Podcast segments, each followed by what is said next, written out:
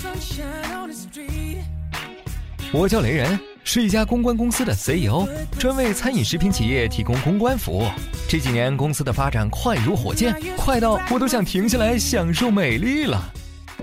这里的每一件艺术品都是公司发展的希望和动力激励着我星光闪闪的团队这是一个最坏的时代也是一个最好的时代。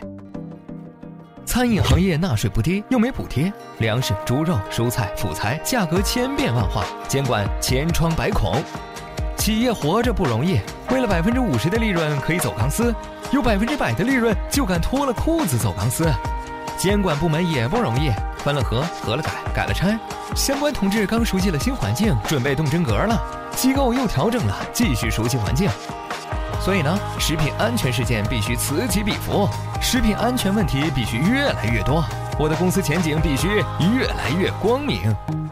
牛奶出事儿了，地沟油成名了，零食里都有转基因了。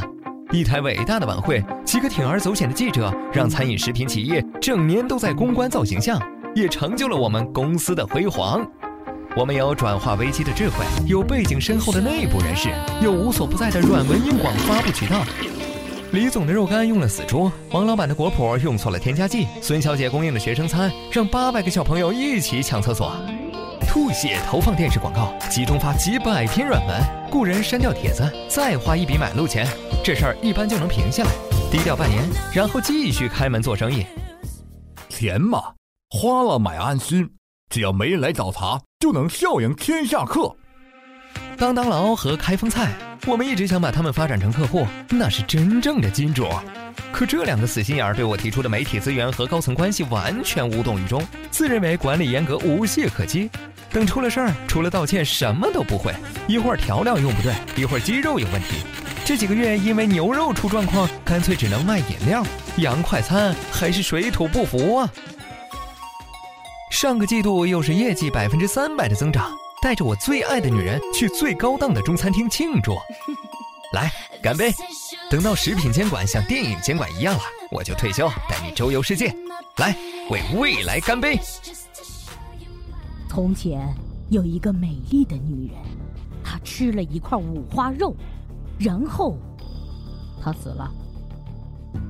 她走了，因为吃了那块号称海拔四千米以上长成的纯天然无污染、空运直达的五花肉。现在知道那是城郊化工厂河边养大的猪，在冷库里冻了三年。从葬礼出来，我坐在当当牢里，喝着免费续杯的咖啡，看着在眼前被做出来的食物，它们质量失控了，因为他们没有达到自己承诺的标准。我们的餐馆没有失控，因为根本连控制的标准都还没有。来源随意，检验随意，包装随意，日期随意，全部都那么轻松随意。我恨你！海拔四千米以上长成的纯天然无污染空运直达的五花肉。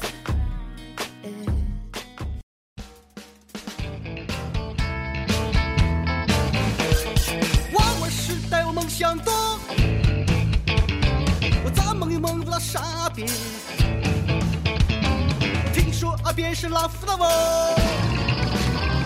我从小学会不多说。我本是一山中汉，刀耕火种孙继茂。改革的春风吹进山，吹得山如心痒呀。